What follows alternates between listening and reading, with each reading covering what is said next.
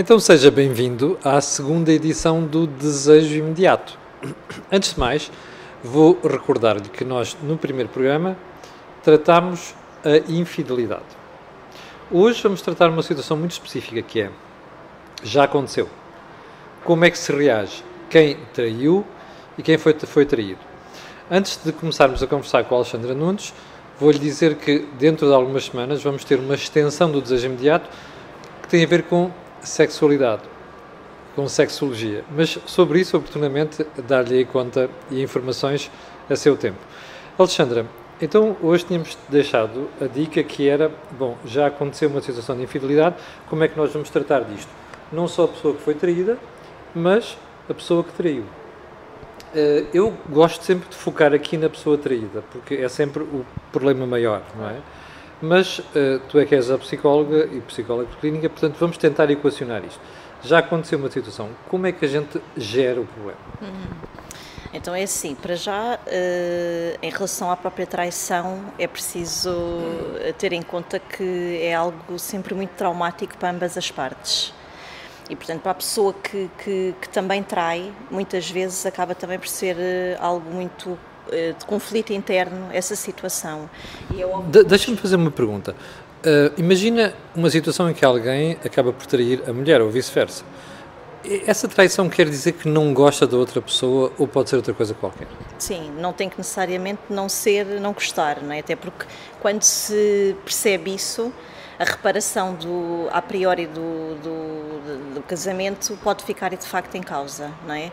Quando se percebe que na realidade há um sentimento é? e há uma grande dualidade entre eh, aquilo que se está a sentir por uma por um, terceiro elemento e aquilo que acaba por estar a acontecer com a pessoa que está dentro da relação, acaba-se por poder uh, perceber o que é que está ali uh, uh, em cima da mesa e, e, ter em linha de conta o que é que se pode fazer para, colma, para colmatar isso. Tu já lidaste com situações destas? Sim, sim.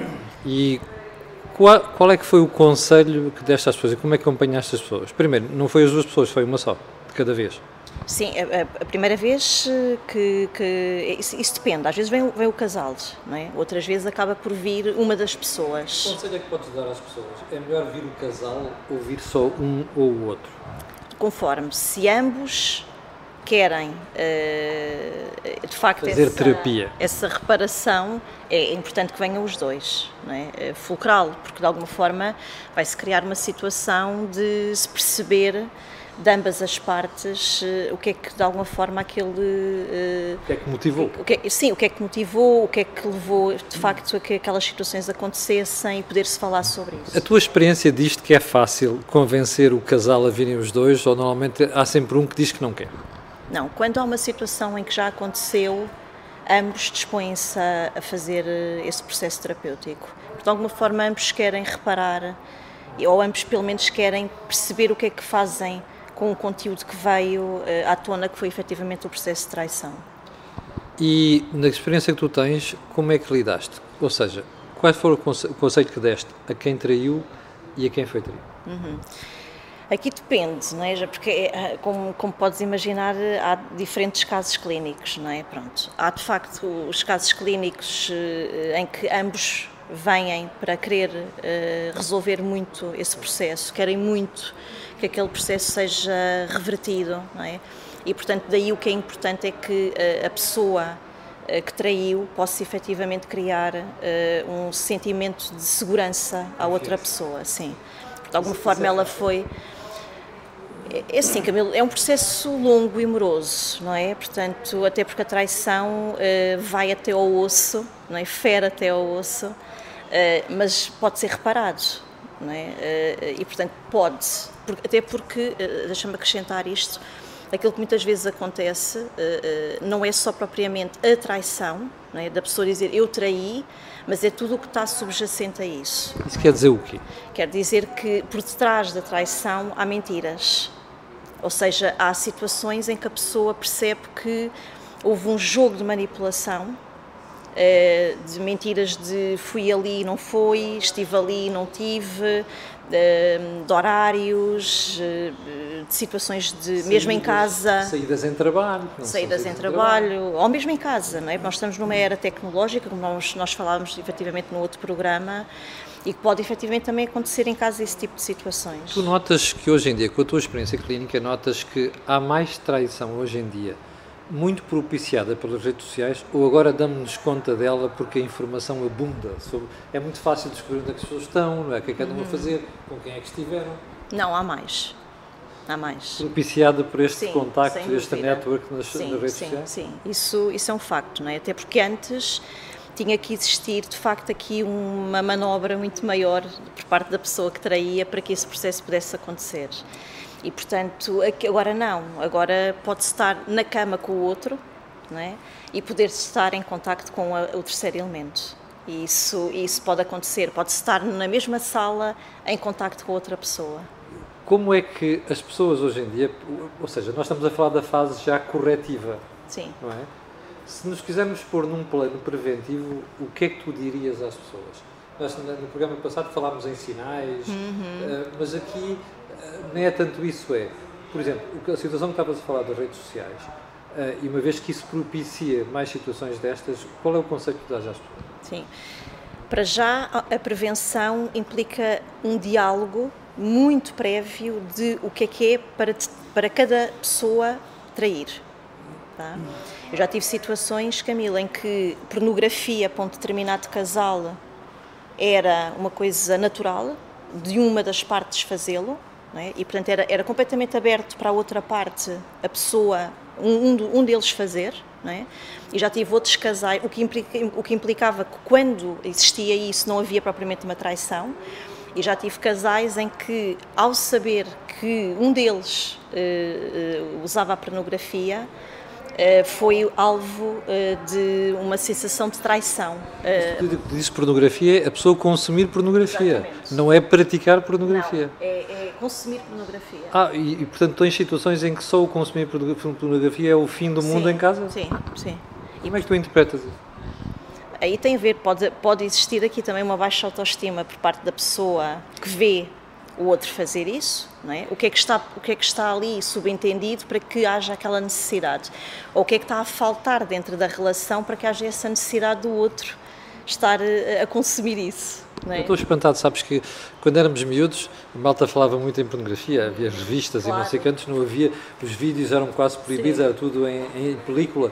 Hoje em dia há sites para tudo e mais alguma coisa, desde o Pornhub, por exemplo, passa publicidade, mas eu fico espantado com o número de pessoas que consomem pornografia, Sim. inclusive amigos meus. Sim. Como é que tu interpretas isso? É, é, alguma frustração que a gente malta tem ou está com falta de imaginação e vai lá uh, tentar perceber o que é que pode fazer com a menina ou com o menino?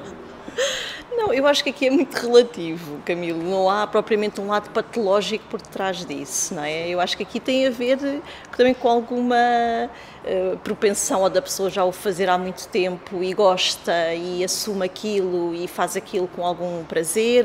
Outros, sim, como estimulante para as coisas poderem uh, funcionar melhor, até mesmo a nível da própria relação. É, é relativo, não é? Eu não diria que há um, um, um foro propriamente patológico atrás disso, não é? Então, nós temos que ter aí alguma cautela mesmo em relação a isso, até mesmo a própria traição. Isso é, isso é prejudicial, por exemplo, consumir pornografia é prejudicial para uma relação ou não? Não, por isso é que eu estava-te a dizer, não é? Este, este, esta conversa do início de uma relação, não é? em relação o que é atrair para um e para outro, pode efetivamente ajudar muito o casal a poder, em situações podem acontecer uh, ao longo da, do, do, relacionamento, perceber o que é que é uma coisa e o que é que é outra. Tu, não é? dizias que tens situações em que os próprios casais chegam a vir ter contigo para fazer eh, marriage counseling, Sim. esta matéria, de traição. Mas também falavas na questão da prevenção. E tu dizias que é preciso, o diálogo tem que começar muito antes. Sim.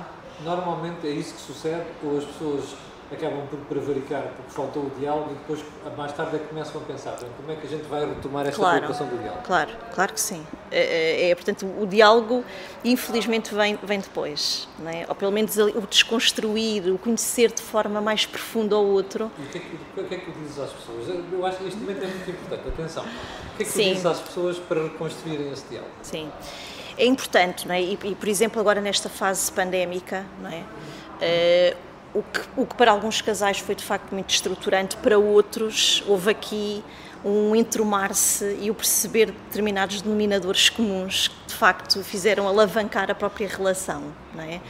E portanto, e aquilo que eu sinto é em determinados feedbacks de pessoas que eu estou em terapia, né, mulheres ou homens, que me deram alguns deles esse feedback, no sentido de falarmos mais, partilharmos mais, uh, chegámos e a. e aproximaram-se mais com isso, não é? Porque esses denominadores comuns que passaram a serem descobertos uh, uh, pontos de interesse fizeram com que efetivamente passassem mais tempo juntos, conversassem mais e com isso também entender por vezes muito mais o outro. Mas também houve situações em que as pessoas já estavam com os casamentos claro. perigados e que isto foi claro, o golpe de misericórdia, sim, de certeza. Sim, sim, sim, e que de alguma forma foi aqui uma sentença de morte para que as coisas efetivamente não, vamos, não Vamos voltar a, ao, ao ato já consumado. Uh, nos casos que tu tens, quando as, o casal chega à tua frente e que vai colocando os problemas, quem traiu, quem é que foi traído, não sentes que a angústia acaba por prejudicar muitas vezes o diálogo? A angústia ou a raiva que se, que claro. se sente, é? por exemplo, quem foi traído? Claro, sim. E isso são processos que efetivamente podem, no passar do tempo da pessoa que foi traída, estarem latentes e precisam de ser trabalhadas, não é? O que é importante é que efetivamente a pessoa que trai tenha essa capacidade de paciência e de resiliência face a essa situação. Não é? é curioso porque alguns casos com que eu já falei uh, com especialistas dizem-me que é mais difícil quem traiu de lidar com a situação. Aliás, é mais difícil quem foi traído lidar com a situação do que quem traiu. Porque fica sempre aquela coisa do pânico, que é como é que eu agora vou acreditar neste tipo ou nesta claro, tipa, não é? Claro, claro. Como é que isso se constrói? Claro. Sim, para já é importante que a pessoa que trai possa de facto ser muito claro, muito objetivo, muito verdadeiro para com o outro. É? E a capacidade de perceber que a pessoa traída precisa do seu tempo. É? E que a, a, a clara evidência, a verdade, os pequeninos pormenores que outrora eram passados passam a ser puzzles, peças de puzzles para a pessoa que é traída eh, sempre numa tentativa de o escolar. E portanto é importante que a pessoa que trai possa de facto colocar essas peças desse puzzle de uma forma muito aberta para que na realidade para a pessoa que é traída haja uma clara evidência e uma verdade em cima da mesa. E à medida que o tempo vai passando, se essas peças baterem certo, a tranquilidade, a segurança que a pessoa traída precisa vai começar a estabelecer-se. No caso da pessoa traída, tu dizias há bocadinho que vai depender muito do tempo, não é? Esse tempo significa que as pessoas não devem estar juntas. Imagina um casal que coabitava. Isto significa que é melhor separarem-se durante algum tempo para a pessoa ter tempo para pensar e, e, e, e tentar, digamos assim, sublimar aquilo? Uhum. Ou é um processo que tem que ser feito na presença dos dois e com, com, com, com a vida diária? Claro, vida diária, não é? É fundamental. É fundamental. Até porque é nessa vida diária, ou foi nessa vida diária em que o processo aconteceu e portanto é importante que de alguma forma possam coabitar, viver e é através de, dessa uh, vivência diária que na realidade se vai conseguindo uh, colmatar essas falhas. Uma colega minha uma vez dizia-me, uma amiga minha dizia uma vez que o marido a tinha traído e eh, quando ela descobriu devo dizer que conseguiram salvar o casamento, mas foi um processo muito traumático. Mas ela dizia-me que quando descobriu, e nas semanas seguintes nem sequer conseguia dormir com ele, quanto mais tocar nele. Sim, Isso é normal? Sim, é normal é normal e por isso é que eu estava a dizer que a pessoa que trai tem que ter de facto aqui uma capacidade de resiliência paciência. e paciência para o outro, porque é de facto muito traumático, não é? E portanto leva a que na realidade haja ainda uma repulsa uh, inicial. Mesmo física, não é? Mesmo física, sim, é uma zanga. É? A pessoa sente-se efetivamente uh, muito magoada e, e, e reforço, principalmente por toda a manipulação que existiu, é? até porque aquilo que muitas vezes as pessoas eh, me dizem, a pessoa traída, não é propriamente, eh, eh, não foi o facto de, de ser traída, mas a menti todas as mentiras que conduziram àquilo. Ou seja, há gente capaz sim. dos cenários mais incríveis. Sim, sim, sim. sim. E de uma forma hum, necessária para quem está a trair ser, ser feito, não é? E portanto o que leva à, à insegurança, ao grau de insegurança do outro lado. Bom, como é que se gera aquele, aquele, aquele sentimento típico de quem foi traído, que é assim, epá, primeiro Bom, se ele recebe uma chamada e sai da sala, até pode ser uma coisa de trabalho, a pessoa, epá, espera aí, olha, se calhar é outra, não é? ou outro, conforme seja homem ou mulher. Uh, olha, amanhã tenho uma saída de trabalho, epá, se calhar vai ter com outra ou com outra. Este sentimento é normal, não é? Porque as pessoas ficam sempre com uma insegurança tal que passam a duvidar de tudo. Sim. Já tiveste casos destes? Sim, já tive casos desses e, e, regra geral é isso que muitas vezes acontece, não é? O que está na, na, na base é isso, não é? Então aquilo que efetivamente é importante uh, aqui ter-se em conta é, há situações que a pessoa que é traída posteriormente começa a colar, é? percebe, ah, daquela vez, do outro, Vai e portanto, pronto. O que é importante que a pessoa que traiu possa ser de facto muito clara, porque essas coisas são abordadas em terapia. Né? O que é que a outra a pessoa que eh, traiu, que foi traída, foi percebendo, né? E é importante que na realidade a pessoa que traiu possa ser o mais claro possível. E portanto essa saída da sala a priori pode não fazer uh, tanto sentido se aquilo for uma coisa altamente natural e, e perfeitamente capacitante de atender o telefone ali. Uh, ou a possibilidade de ir despejar o lixo e deixar o telemóvel ali, uh, ou seja o que for. Né? ou alguma saída, ou alguma. E, e às vezes é importante haver a, a, a própria demonstração, a reunião. Tá, sim, sim. E portanto, o que, era, o que era até então não querido e fonte de zanga, não é? porque no fundo aqui havia um lado de sentir-se que estava, estava a ser invadido a pessoa que estava a ser, que estava a trair, não é? E, portanto, havia ali um lado de estás a mexer aqui nas minhas coisas, a partir daquele momento tem que haver uma abertura. E isso não implica perder a privacidade de cada um? Não tem que necessariamente haver uma. uma... Eu vou, eu vou até até por... concretos. Uh, aquele, aquele exemplo que eu tenho há bocadinho, a minha amiga dizia-me que passou a exigir tudo ao marido, que explicasse, mostrasse as mensagens, uh, que, que confirmaste que estava naquela reunião. Não, isto, é, é, é, isto é positivo, chegar a este ponto. Eu acho que, acho não, em termos de clínicos, na é, experiência que eu tenho, de facto isso é, é importante e um dos preços que se tem que pagar para que a pessoa que traiu possa reverter aquele casamento é isso, é fazê-lo. E, portanto, eh, eh, se efetivamente há abertura, e aquilo que eu tenho, que eu sinto quando há, de facto, essa vontade, não é? é aquilo que eu muitas vezes costumo dizer é que se as pessoas estão efetivamente um, eh, a querer terminar um casamento e começar outro com a mesma pessoa. Explica lá bem isso, faz favor, que eu acho essa questão muito interessante. Sim. Portanto, houve ali uma ruptura naquele, naquele casamento, não é? houve uma traição e, portanto, altamente eh, fraturante na pessoa que é traída, matou. Pronto. E, portanto, aquilo que tem que se fazer é reinventar aquele casamento. E, portanto, daí... Seja, se tu conseguires arranjar uma fórmula para quem está daquele lado, eu acho que vais ficar bilionária. Sabes porquê? Porque, é assim, para todos nós, um casamento começa com um encantamento. Ora, esse encantamento perdeu-se quando se traiu alguém. Como é que tu reinventas o encantamento, Alexandre? Precisamente por esse processo de análise que se pode fazer em termos psicoterapêuticos, de perceber de ambas as partes quais foram as implicações que ambas as pessoas tiveram para que isso pudesse acontecer. Porque muitas vezes existem muitas coisas presentes naquela relação de uma das partes e de outra, das, e de outra parte, não é? que levaram àquele abismo. E, portanto, a tomada de consciência de ambos para poderem reverter aquele processo é, é, é, implica que eles estejam os dois para ali. É? E precisamente uh, o segundo casamento é? com a mesma pessoa pode de facto ser muito querido, muito desejado. E como é que recuperas a parte física do, do prazer, do desejo pela outra pessoa que se perdeu entretanto?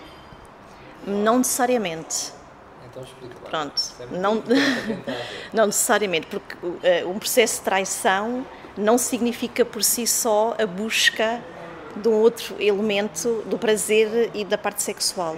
Porque muitas vezes não existe traição, uh, nomeadamente em termos sexuais, existe apenas algo uh, platónico, não é? E muito ao longo da, da, da imaginação, não é? E, e vou-te dar um exemplo numa, numa, numa numa palestra que, que, que, que vi da, da Esther Perel. Ela fala efetivamente disso, que há um senhor de 75 anos que a aborda eh, numa formação dela e lhe diz eh, eh, Esther, diga-me uma coisa, é, tra é trair a mulher quando ela está com... não se lembra do nome do marido? e a Esther disse, mas explique melhor. E ele disse: É que a, mulher, a minha mulher tem Alzheimer e eu vou vê-la todos os dias ao hospital. E tenho-me encontrado com outra senhora que o marido está nas mesmas condições e temos tido longas conversas. Eu lembro-me desse caso, muito interessante. Longas conversas de, de grande conforto um com o outro.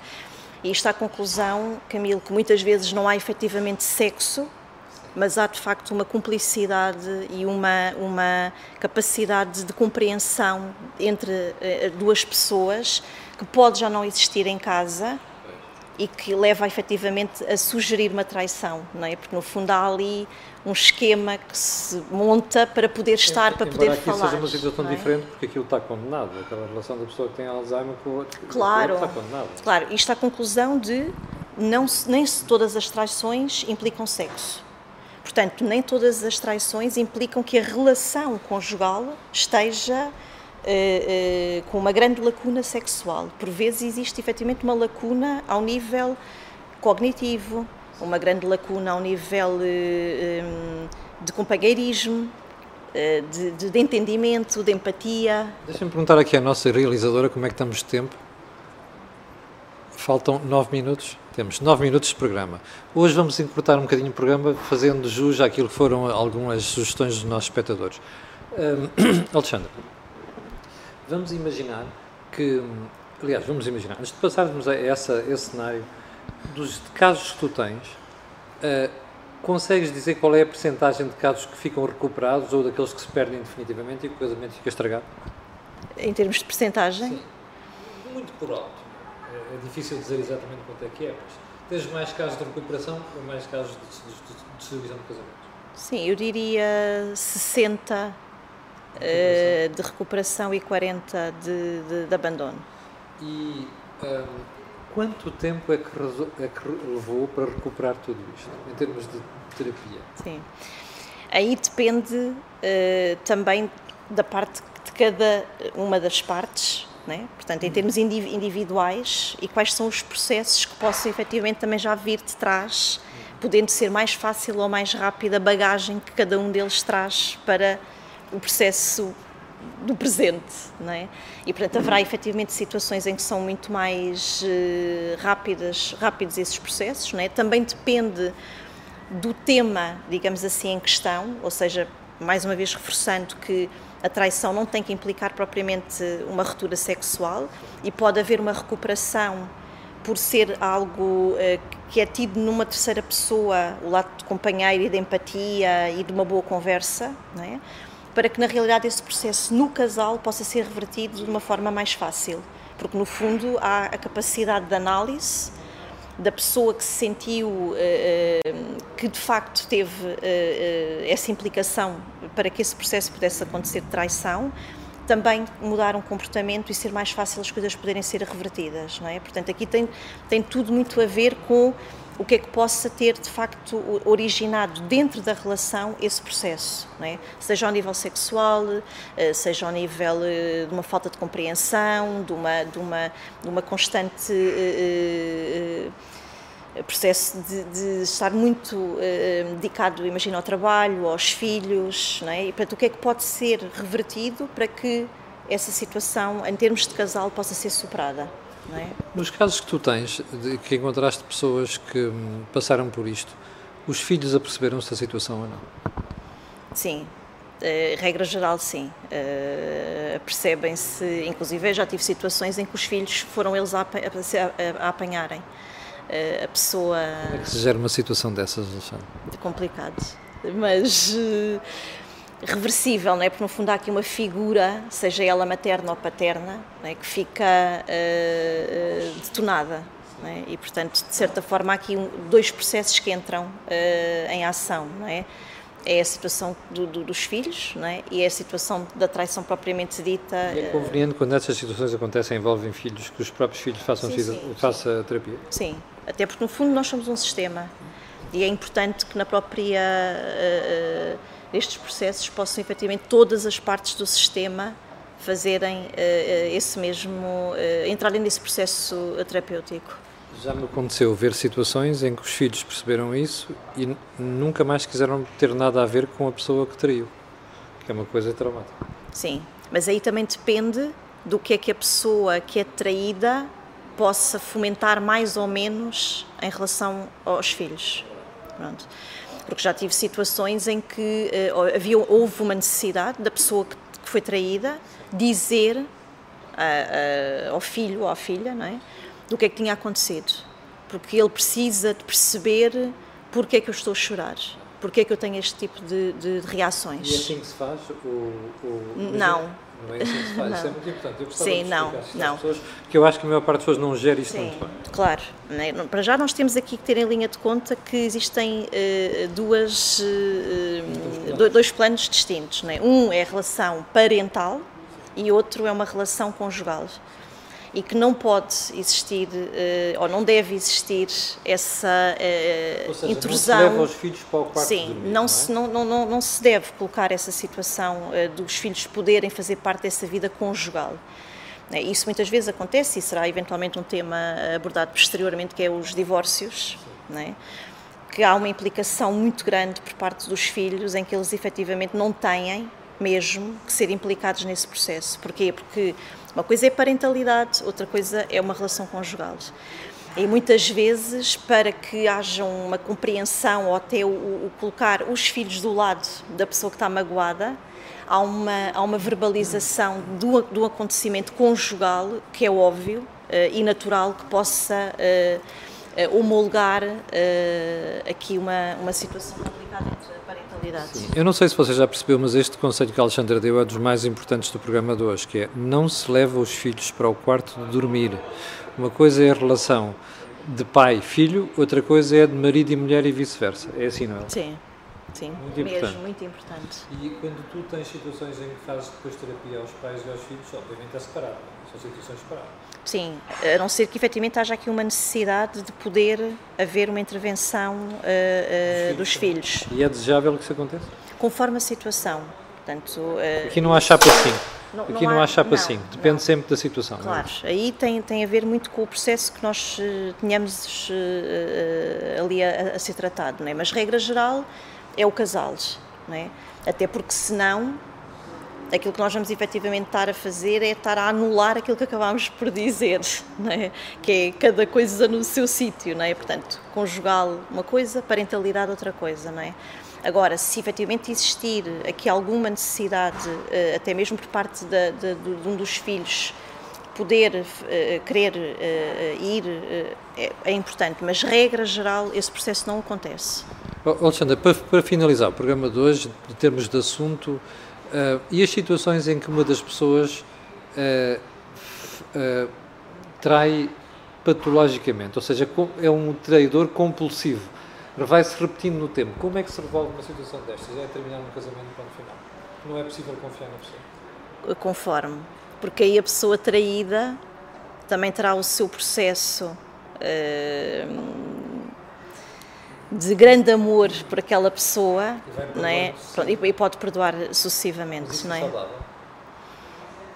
Aqui é, é, tem a ver pronto, com os processos, não é? porque assim, antigamente o divórcio era de alguma forma uh, algo muito penalizador e, e, difícil. Não é? Hoje em dia é tido como um lado de. Uh, é quase vergonhoso. Não, e é vergonhoso ficar com dentro de um casamento onde houve uma traição. Né? É uma vergonha ficar-se. É, é, é, é, não, não tens amor próprio, eh, não gostas de ti, de repente, ou ele ou ela, ou seja. Sim, claro. Sim, sim, sim, sim. Ou mesmo uma, uma a nível de, de, da própria uh, relação de homem com homem ou mulher com mulher. Portanto, no fundo, pode existir realmente aqui situações em que levem de alguma forma, que se crie uh, um amor tão uh, é, é, aquela pessoa é tão querida que no fundo vai efetivamente deixando cair essas, essas situações no, no, relacionamento. Bom, isto agora é as cenas dos próximos capítulos. Eu vou perguntar à Alexandra o que é que ela quer falar no próximo programa. Já sabe que isto vai passar a ser semanal, ok? Semanal. Alexandra, qual é o teu tema do próximo programa? O próximo programa vai ser eh, Pode-se amar duas pessoas. Ui! Ou seja, o que tu queres dizer é uma pessoa está com uma e está com outra e a pergunta é: será que nós conseguimos, é que possível amar duas pessoas sim, ao mesmo tempo? Sim grande tema muito difícil, Alexandre. Sim. Bem, está para resolver. Exatamente. Olha, foi o desejo imediato esta semana. Eu quero dizer-lhe que nós estamos abertos, não é nós, eu não percebo coisa nenhuma disto, mas é a Alexandra, ela que é psicóloga clínica. Uh, nós criámos um mail que é desejoimediato.gmail.com que é para você colocar as suas dúvidas. E, portanto, quando o programa for colocado no ar, nós vamos meter aqui em baixo o link com o mail para você poder colocar as questões diretamente a Alexandra Nunes. Alexandra, muito obrigado pelo segundo programa, por esta sessão, pela ajuda, pelos esclarecimentos. Sim. E encontramos daqui uma semana para falar. Do... Uh, uh, Pode-se amar duas pessoas ao mesmo tempo. Juro que você vai gostar deste programa. Obrigado, com licença e até a próxima semana.